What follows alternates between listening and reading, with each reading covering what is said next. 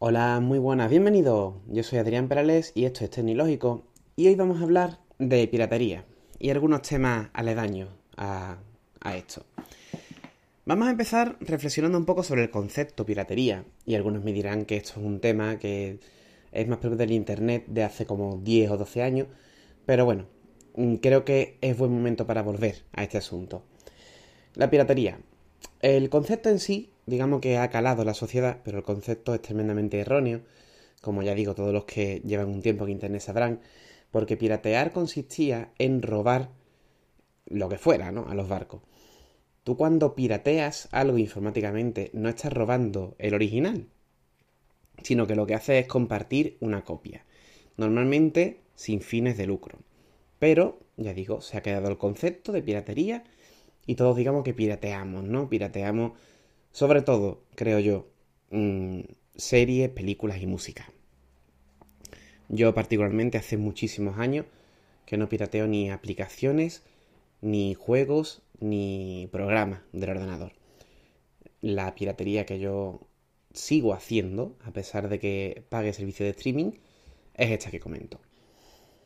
Y cada vez menos, por eso mismo del streaming. Pero entonces la piratería es, suponía, en su momento robar el original y nos decían que pirateamos cuando compartimos una copia, lo cual es tremendamente incorrecto a nivel terminológico, pero se ha quedado, ha calado en la sociedad, ha calado el discurso y usamos este concepto. Así que usaré este concepto yo también en este audio, a pesar de que sé que es incorrecto, para referirme a todo lo que es compartir mm, y descargar contenido con derechos de autor, ¿de acuerdo? Vamos a hablar primero del problema con los servicios de streaming. En el caso de la música, este problema se reduce muchísimo, porque el catálogo es prácticamente el mismo en todos los servicios. Da igual que estés en Deezer, en Spotify, en Apple Music, en Tidal o en el que quieras, porque ya sabemos que también hay muchísimo. Pero todos poco más o menos comparten el mismo catálogo.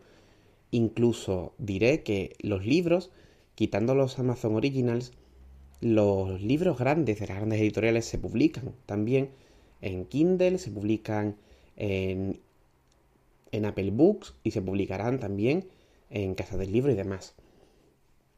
Pero con el cine y las series está ocurriendo precisamente lo que muchos nos temíamos y es que se está fragmentando el catálogo muchísimo. Es decir, mm, todas las plataformas digitales están apostando por contenido propio. Netflix tiene muchísimas producciones propias. HBO, evidentemente también. Filming apuesta por cine más independiente y demás. Movistar Plus tiene sus series propias. Pero resulta que lo que no es contenido original de cada una de estas plataformas, pues va, digamos, mm, cambiando de mano. Tú puedes tener una película en Netflix, marcarla para ver, y cuando tenés tiempo, después de 4 o 5 meses, puede no estar. Si nos vamos a plataformas como Just Watch, Just Watch, ¿no? Eh, solamente mira o algo así sería la traducción del inglés, pues es una plataforma que te dice en qué servicio está cada película o cada serie. Si nos vamos a una página como esta y ponemos el título de una película, nos dirá en qué plataforma está. Y muchas de ellas incluso desaparecen directamente de los servicios de streaming. Tú puedes tener una película como Interstellar de Christopher Nolan y a lo mejor lo tienes en Netflix, pasa un tiempo y ya directamente no está para ver en ninguna. O ha pasado a estar en Movistar Plus, o ha pasado a estar en HBO, en Amazon, en Filming o la que sea. Esto quiere decir, se traduce finalmente en que si quieres tener un catálogo legal de película muy extenso, tienes que pagar Netflix, HBO, Filming, Amazon Prime Video, mm, Movistar Plus, Rakuten y demás. Tienes que pagar muchísimas plataformas digitales, algo a lo que evidentemente cualquier hijo de vecino no está dispuesto. Creo que muy poquita gente estaría dispuesta, a no ser que pille alguna promoción de algún tipo. Por ejemplo, ahora Filming está dando dos meses por el precio de uno, pero claro, son dos meses. O cosas así. Pero, lo dicho, tienes que tener muchísimas plataformas para tener un catálogo decente. Esto se, está traduciendo en que la piratería está volviendo a, la, a los contenidos de series y películas. Porque esta situación incluso se va a agravar en Estados Unidos. Disney va a sacar su propio servicio de streaming. Y creo que más grandes, digamos, productoras de contenido también va a sacar su propio servicio de streaming. Apple también tiene uno en camino. Es inconcebible. O sea, más que inconcebible, es inasumible para un usuario estar en tantas plataformas. A mí es una cosa que me da muchísima rabia, aparte de lo que comentó Dani de que tienes un buffer libre, que finalmente no sabes qué hacer y te pegas más tiempo buscando qué ver que viéndolo realmente. No es algo que a mí me ocurra porque tengo mi lista de, elementos por ver bastante bien, pero a mucha gente le ocurra. Si a esto le sumamos que el catálogo que tienes no es fijo, que este es un problema que a mí sí me afecta y que me da bastante rabia, pues al final ocurre que la plataforma de streaming pierde mucho del atractivo que pudiera tener en un principio cuando solamente, aquí en España por ejemplo, estaba solamente Netflix y todo, casi todo estaba prácticamente ahí. Ahora ya digo, tienes que tener como siete plataformas para tener un catálogo de películas y series completo. O optar por la piratería. Y aquí es cuando viene el título del programa, pirateemos, pero pirateemos bien. Aquí entran los servicios de descarga directa o de visionado directo por internet. Todos recordaremos tipo series Yonki, tipos por Dede, que luego fue Plus Dede, que ahora es Mega Dede, que fue también Dixmax y no sé qué historias más. Todas ellas comparten el mismo modelo. Son plataformas que sí te permiten ver directamente el, contenido, porque lo suben a ciertas webs de alojamiento de vídeo extrañas, pero que se mm, alimentan de publicidad. Es decir, que no le estás dando de comer a la persona o a la compañía que hizo el contenido, sino que le estás dando de comer al que aloja o enlaza esos contenidos en esos servicios de alojamiento de vídeo. Yo particularmente creo que no es el mejor modelo, la mejor forma de hacer las cosas. Bien es cierto que durante unos años estaba Mega Upload, que eso fue un auténtico boom para la descarga directa. Sobre todo el anime se movía por ahí. Yo en día en mi experiencia muy difícil descargar anime de, buena calidad por descarga directa y por torrent prácticamente no hay, por lo menos doblado, que es el que yo veo. Pero en temas de películas y series, estos servicios siguen teniendo mucho tirón. Yo le veo un gran problema, y es el que he dicho, que con esto estás alimentando al que provee el servicio, pero no estás alimentando, no estás retribuyendo a los artistas. Y yo para esto, sinceramente, pues prefiero tirar del torrent y del P2P en general el torrent y el emule donkey o como se les quiera llamar, los enlaces de 2K. ¿Y por qué? Me preguntaréis. Pues porque con el torrent, al ser un servicio más o menos descentralizado, más o menos que se basa en lo que tú tengas en el disco duro, pues consigue con esto que el contenido no se pierda.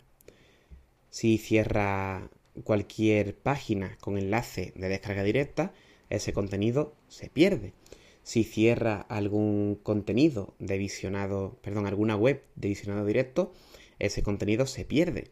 Si cierra una página de torrent, es muy posible que haya eh, que ese torrent esté replicado por otro sitio y finalmente esa información no se pierda.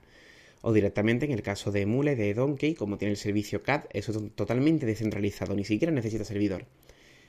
Yo creo que es la forma correcta, dado si no quieres pagar por lo que, por lo que consumes, porque ya he dicho que es inviable. Es decir, que me parece legítimo que no quieras pagar. Creo que el P2P es la mejor forma de hacerlo. Sobre todo, sobre todo si somos un poco legales y no solamente descargamos, sino que dejamos el programa subiendo el contenido, por lo menos hasta que suba lo que, lo que es el equivalente a lo que se ha descargado, que tengas un ratio de 1.0. Lo ideal es que sea más, incluso hay gente que lo deja ahí por los restos, ¿no? Con un disco duro externo de mucha capacidad, lo tiene siempre compartiendo. Yo lo que suelo hacer es compartir hasta que tengo un ratio de 2.0, es decir, subir el doble de lo que me he descargado. Con las conexiones de hoy en día, yo por ejemplo ahora mismo estoy con Lowy pagando bastante poco y tengo 50 megas simétricos, es asumible hacerlo así. Y con eso se garantiza que el contenido no se pierde. Y de acuerdo, sí, puedes tragarte publicidad del sitio donde descargaste el torrent, pero finalmente el objetivo, que es conseguir el contenido, ese contenido que tú quieres disfrutar en ese momento, pues ese contenido no se pierde. Va a seguir disponible ahí. Esto lo hago lo hago así o considero que es lo mejor que podemos hacer, porque además existe una cosa maravillosa, un impuesto maravilloso que se llama el canon digital. Y esto se traduce en que si tú te compras un disco duro, te compras, no te compras. Si te compras un disco duro, si te compras un ordenador, si te compras cualquier tipo de dispositivo con almacenamiento, te van a cobrar X por si piratea. Es decir, mientras que la justicia funciona, supuestamente, porque ya también se está perdiendo eso, eso es harina de otro costal y no de este programa. Eh, si en la justicia funciona la presunción de inocencia, aquí tienes presunción de culpabilidad. Es decir, te vamos a cobrar un canon digital por si pirateas. Da igual que tú utilices ese medio para usarlo para hacer copia de seguridad de tu ordenador porque eres un profesional. Da igual que lo uses para hacer copia de seguridad de tus fotos, de tus fotos familiares o de tus documentos. Da igual, te vamos a cobrar por si pirateas. Y yo, cuando, cuando veo esto, pues mi psicología funciona del siguiente modo. Si ya me estás cobrando por si pirateo, me estás legitimando para hacerlo. Y con el precio que tienen hoy en día el almacenamiento, puedo tener por 200, 300 euros un disco duro de gran capacidad o siquiera un sistema NAS de un poco menos, pero que me permite acceder al contenido incluso cuando estoy fuera de casa. Es decir, me puedo montar yo mi propio streaming descargando, pirateando contenido. Porque si ya me vas a cobrar por si pirateo, pues ya pirateo, me estás legitimando a hacerlo. Lo que no puede ser es que te quieran cobrar el canon digital, no te quieran cobrar, no, que te cobren el canon digital luego te ofrezcan 40 plataformas de streaming a 7, 8, 9, 10 euros la suscripción y luego, para colmo, tengas plataformas como iTunes que también te sirve para comprar contenido digital y ese contenido también, dicho sea de paso, si iTunes deja de tener el acuerdo con la distribuidora, también puede desaparecer de tu iTunes. Que ya es, algo que queda más ciego que lo, al cielo, que lo compres y que encima te lo quiten. Me estás legitimando de esta forma, sobre todo ya digo, con el tema del vídeo de la serie, están consiguiendo que la gente siga pirateando. Y bien es cierto que Netflix, HBO y estos servicios de streaming tienen la gran ventaja de que puedes acceder al contenido, da igual donde estés. Pero es que es lo que digo, si me compro un disco duro Wi-Fi, si me compro un NAS, también puedo configurar una puerta para poder acceder desde mi iPhone al disco duro que tengo en casa. Quizá no vaya tan rápido, Evidentemente va a tener el mismo contenido, pero ese contenido va a estar ahí, siempre que yo lo quiera. No tengo que estar suscrito a 40 plataformas. Yo actualmente sigo pagando Netflix porque creo que me merece la pena, porque tengo una lista de visionado de 50 películas que me quedan pendientes y muchísimas series. Pero sí que es cierto que me toca mucho la moral que cuando quiero ver una película que yo tenía apuntada, la hayan cambiado de servicio. Spotify ya digo, también lo pago, pero como la música tiene un catálogo más o menos uniforme, pues lo pago bastante a gusto porque sé que por lo menos lo que yo escucho, que es más o menos mainstream, eso no va a desaparecer.